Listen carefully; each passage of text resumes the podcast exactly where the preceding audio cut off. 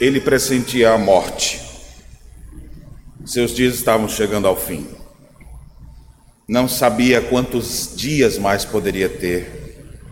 Então, na companhia de seu leal companheiro, o médico amado Lucas, ele então escreve uma última carta.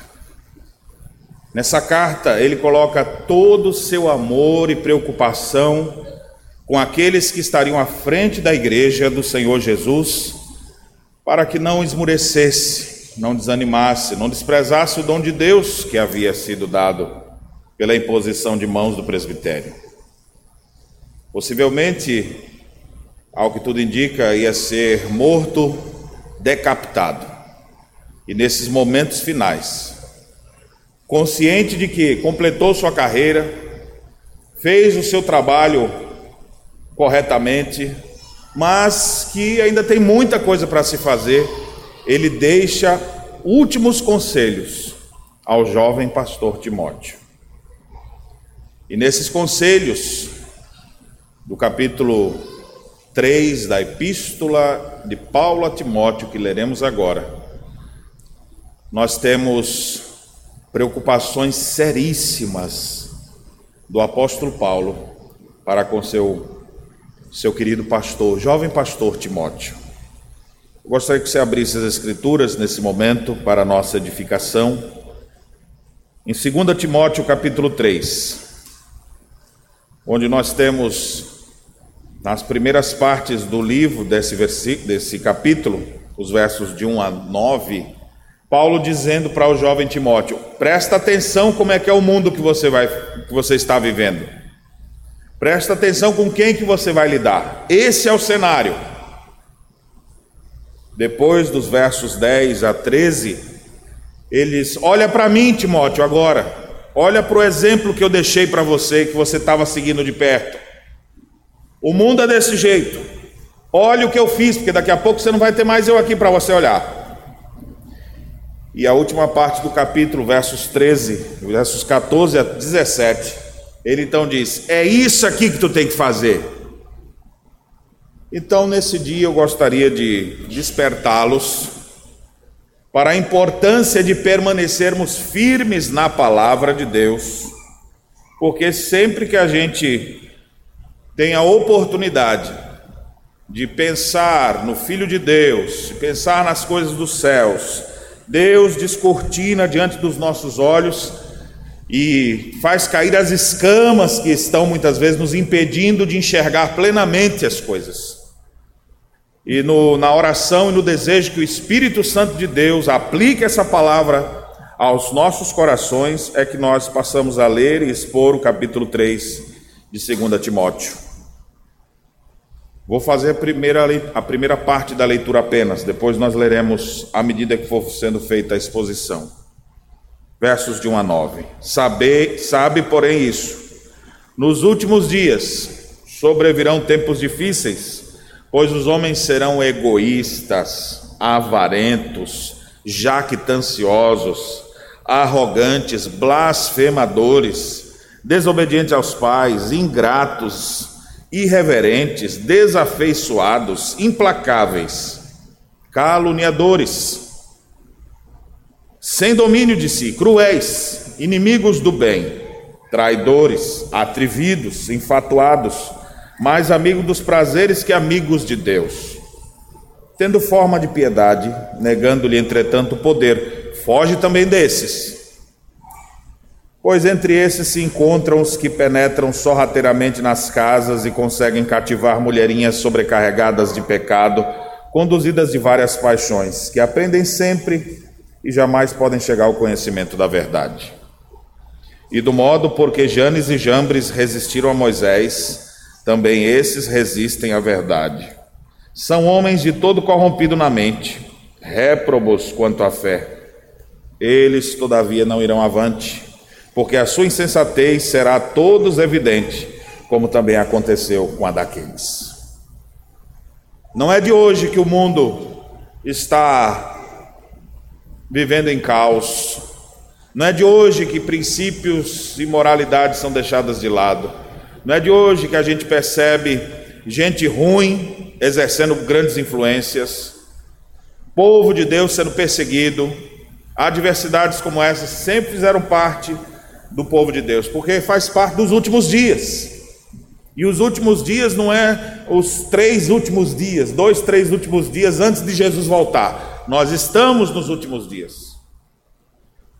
Paulo, já no seu período, no primeiro século, já descreve o período dos últimos dias. Então, do início do primeiro século até aqui, nós já estamos nessa época, aguardando apenas o retorno do rei.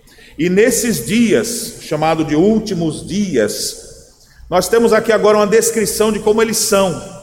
Mas não é só agora, porque às vezes a gente está centrado só na nossa época e na nossa vida. Amplie um pouco mais a sua visão. Imagine como foi no século passado, no tempo dos teus avós. Eu sei que nem todo mundo está interessado em saber como é que era naquele tempo chato do meu avô. Ele começa a contar aquelas histórias, não para mais nunca. E como foi no, no século anterior, e como foi há 500 anos atrás, há mil anos atrás, há dois mil anos atrás. Esse período que nós vivemos é um período marcado por malignidade, crueldade, e Jesus Cristo ainda dizendo: o amor vai se esfriando. Aqui nós temos um retrato de como o mundo é.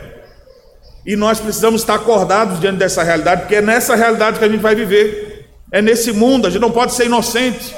A gente não pode achar que as pessoas são bondosas porque elas se aproximam da gente com um sorriso ou nos oferecendo alguma coisa. A gente tem que entender qual é o cenário que realmente nós vivemos. E não é esse ano, não. Essa mensagem podia estar sendo pregada, claro, nós não cremos em reencarnação, mas eu podia estar pregando essa mesma coisa 500 anos atrás. Eu não, né? Alguma outra pessoa. Citando o apóstolo Paulo. Essa mensagem poderá ser pregada também daqui a 50 anos, pastor, mas daqui a 50 anos as coisas vão estar melhores. Essa mensagem é sobre os últimos dias, o período que a gente vive entre a ascensão de Cristo e o seu regresso. Nesse momento, que são chamados últimos dias, onde o Senhor mandou a gente espalhar a Sua palavra pelo mundo, nós temos a descrição, uma descrição terrível de como é o mundo que nós vivemos. Observe, ele traz vários adjetivos para dizer como as pessoas seriam. O mundo continua o mesmo, a terra vai continuar a mesma. Ninguém vai rachar a terra, e não vai acabar o mundo por aquecimento global ou coisa desse tipo. A Terra está aí e vai continuar do jeito que ela sempre foi. Salomão já dizia isso no livro de Eclesiastes. Mas os homens, os seres humanos, como é que eles são? Sabe, porém, isso: nos últimos dias sobrevirão tempos difíceis. O tempo que nós vivemos é um tempo difícil. A palavra difícil podia ser traduzida também por tempos furiosos, tempos violentos. E por que, que vão ser tempos furiosos, violentos, difíceis de lidar? Porque os homens serão egoístas, ou seja, eles só amam a eles mesmos, eles serão avarentos, ou seja, gana por ter, por lucro, eles serão jactanciosos, ou seja, arrogantes, eles vão ser é, pessoas que gosto de contar seus grandes feitos, jactanciosos, arrogantes, variações da mesma coisa. A ideia de alguém que é alardeador, ostentador. Os homens serão blasfemadores, ou seja, eles vão ter a ousadia de falar até mesmo contra Deus, ou coisa contra as coisas de Deus. Eles serão desobedientes aos pais. Não, isso não acontece hoje. Essas coisas não existem só de agora, mas sempre existiram. Eles serão ingratos, literalmente quer dizer, eles vão ser sem graça. Eles não sabem o que é graça, e por isso que são ingratos, irreverentes, ou seja, aquela pessoa que não é consagrada a Deus, não tem reverência por nada que é santo. Eles serão desafeiçoados, que pode ser traduzido também como uma pessoa sem amor. Serão implacáveis, dá a ideia que é uma pessoa irreconciliável. Nenhum argumento será suficiente para fazer ele mudar da sua posição. Ele disse e ele morre dizendo aquilo. É implacável, nada o destitui do seu posto. Caluniadores, e essa palavra aqui é muito interessante, porque em grego é diabolos. A pessoa que é mentirosa é como se fosse um próprio diabo na terra. semeando contenda. Serão pessoas sem domínio de si, a ideia de que as pessoas são sem controle. Se elas vão beber, elas bebem sem controle. Se elas querem fazer o mal, elas vão fazer o mal sem controle, não tem limites. Serão cruéis. A ideia de cruel é de ser selvagem, de ser bruto. Serão inimigos de, do bem, ou seja, eles não têm o bem. Você não vai ver bondade no coração das pessoas. Serão traidores. Eles vão te prometer coisas na frente e vão te trair por trás serão atrevidos. A ideia é que eles são impetuosos, obstinados. Eles serão enfatuados. Que é uma pessoa enfatuada, uma pessoa cheia de si. Além disso, serão mais amigos dos prazeres que amigos de Deus. Eles até vão dizer: Não, eu, Deus é meu amigo. Só que eles têm mais amizade com os seus prazeres do que com Deus. Eles terão forma de piedade. Olha que interessante. A gente parece que a gente estava descrevendo o povo satanista, mais é, ateísta e contrário à igreja, contra Deus e qualquer outra coisa. Mas ele vai, o texto diz assim que eles têm forma de piedade. Aí agora já nos apertou. Porque pode ser que essas pessoas estejam bem perto de nós e até mesmo sentadas nos bancos da igreja. E sendo desse jeito, desses tempos furiosos, desses tempos violentos. Tem forma de piedade, negando-lhe, entretanto, o poder, foge também desses. A ideia aqui é que eles parecem, mas não são. E parecer para os outros é a coisa que a gente mais sabe fazer. Especialmente na nossa época com as tecnologias. Você bota a aparência que você quiser. É só botar um filtro. Não é? Quem tem espinha, tira as espinhas todas com um filtro, um filtro é, para sua imagem. Quer parecer mais magrinho, é só esticar a, tela da, da foto. Quer engordar mais um pouquinho, puxa para o lado. Quer tirar um pouco da queixada, só empurrar para dentro. Tirar um pouco das bochechas, faz um jeitinho. Quer mudar a cor do olho? Tem aparência. A gente preza pela aparência. Foge desses que só têm aparência. Pois entre estes se encontram os que penetram sorrateiramente nas casas e conseguem cativar mulherinhas sobrecarregadas de pecados e conduzidas de várias paixões, que aprendem sempre e jamais podem chegar ao conhecimento da verdade. Ele fala: existem muitas pessoas, inclusive, que se fazem de, de, de coitados, assim, ah, eu queria aprender, não sei nada de Bíblia, alguém me ensina. E a pessoa vai lá, vou querer. Ah, eu quero lhe ensinar, se aproveitando. Aqui o texto dá a ideia de alguém que sorrateiramente consegue chegar e ter acesso às casas ter acesso aos seus filhos, ter acesso aos seus filhos adolescentes, suas crianças, e ensinar para eles coisas que não prestam, pervertidas, e acabam levando cativos, ou seja, acabam iludindo e trazendo para eles mesmos pessoas que já estão cheias de pecado também. Ele chama aqui de mulherinhas sobrecarregadas de pecados, conduzidas de várias paixões, ou seja, o coração só tem desejos e desejos pecaminosos aprende sempre, já sabe de tudo, mas não pratica nada. Jamais vai chegar ao conhecimento da verdade. Esse é o mundo que a gente tem. Tem muita gente dizendo, ah, amém, Jesus. E quando vai chegando os períodos festivos, né? Ou na Páscoa, começa a falar de Jesus. No Natal, começa a falar de Jesus. E aquela coisa toda, mas no fundo não aprendeu nada. O coração continua sobrecarregado de pecado. Paulo ilustra isso citando dois homens, nós não sabemos como ele tinha acesso a esses nomes, mas possivelmente pela tradição oral. Por modo porque Janes e Jambres resistiram a Moisés, também esses resistem à verdade. São homens de todo corrompido na mente, réprobos quanto à fé. A referência a Janes e Jambres é aquele momento em que Moisés vai falar com Faraó e faz sinais na presença de Faraó, e transforma, bate a mão no, podia bater a mão no peito, mostrar a leprosa, mas joga a, a, a, sua vara no chão e ela se transforma em cobra, e os outros fazem também, ou seja, ele faz um sinal, ele faz outro. Moisés transforma a água em sangue, vamos tentar um jeito aqui de fazer também. E eles tentavam resistir, resistiram até um certo momento, mas a ideia é assim: é pessoas que, mesmo vendo, não creem. Por isso que milagre não converte ninguém. Aponta Assim foram os milagres do Novo Testamento. Apontavam. aquele é o Messias, creiam nele. Mas o milagre em si, até a besta do Apocalipse faz descer fogo do céu na presença dos homens, e muitos ficam admirados. Ninguém crê só porque está vendo. E aqui, esse é o cenário da nossa época e que é desde os dias do apóstolo Paulo, quando ele chama esse período de tempos difíceis. Eles, todavia, não irão avante, porque a sua insensatez será todos evidente, como também aconteceu daqueles, daqueles se referindo a Janes e Jambres, os que resistiram a Moisés, que não conseguiram continuar resistindo. É como se Paulo estivesse dizendo: Timóteo, esse é o cenário que você vai ficar.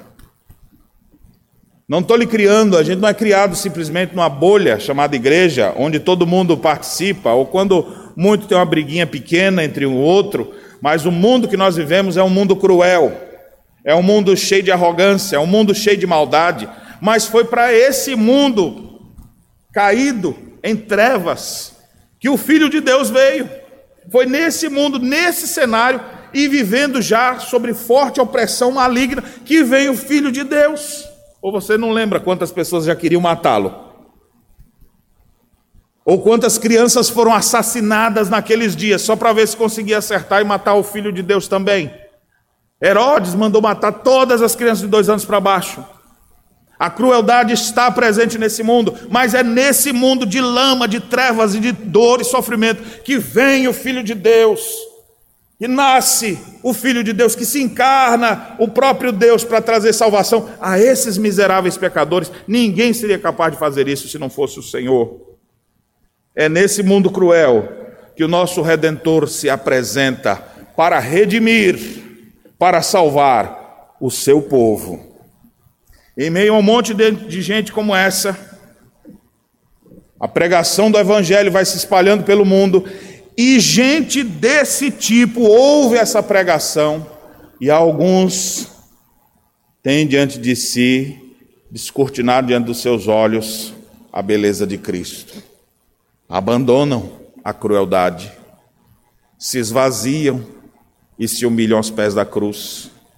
Deixam de ser egoístas e se tornam cristãos, deixam de ser atrevidos e se tornam pessoas recatadas, deixam de ser inimigos do bem e começam a ser pessoas do bem, deixam de ser implacáveis e reconciliáveis e começam a se tornar pessoas quebrantáveis, deixam de ser caluniadores e passam a falar a verdade, deixam de ser blasfemadores e se tornam adoradores de Deus. Que bênção saber disso. É nesse mundo, nesse cenário triste, que o Filho de Deus veio para nos salvar. Nós precisamos ter essa consciência, assim como Paulo queria deixar essa consciência na consciência de, do jovem pastor Timóteo, que não ia ter mais ele do lado. Nós também precisamos ter consciência. Esse é o mundo terrível que nós vivemos. Mas é nesse mundo que o nosso redentor veio, e é nesse mundo que Deus quer que a gente seja luz, que a gente brilhe para a glória dele, que a gente atue para a glória de Deus. Vamos prosseguir, versículos 10 a 13. Agora Paulo vai dar o seu testemunho pessoal. Primeiro vimos o mundo. Agora Paulo diz como é que ele estava procedendo. Tu, porém, tens seguido de perto o meu ensino, procedimento, propósito, fé, longanimidade, amor, perseverança, as minhas perseguições, os meus sofrimentos, quais me aconteceram em Antioquia, Icônio e Listra, que variadas perseguições tenho suportado. De todas, entretanto, me livrou o Senhor. Ora, todos quantos querem viver piedosamente em Cristo Jesus serão perseguidos, mas os homens perversos e impostores irão de mal a pior, enganando e sendo enganados. Observe nessa parte, então, que o apóstolo Paulo fala para o jovem pastor: você está vendo, você tem seguido de perto, você está andando comigo. Você está vendo como é que são as coisas. Tem visto como eu, é o meu ensino. Meu ensino não é simplesmente na hora marcada que tem um culto, mas a vida do apóstolo Paulo era ensino constante. Viajar com o apóstolo Paulo era ser ensinado. Os primeiros pastores no Brasil, eles foram formados no lombo do jumento, enquanto os, os pastores se deslocavam de um lugar para o outro, e aí o outro o candidato, o aspirante ao ministério sagrado, montava no outro jegue ou ia andando, correndo atrás. E assim eles iam pelos interiores do nosso estado, e assim iam aprendendo, andando junto. Até hoje é assim. Jesus ensinou os seus apóstolos, chamando eles para perto. Anda comigo aqui. Primeira coisa que o Senhor fez, chamou-os para andar com ele e depois para ir pregar. Paulo, do mesmo caminho. Você andou perto de mim, você viu o meu ensino, você viu o meu procedimento, ou seja, o meu modo de viver.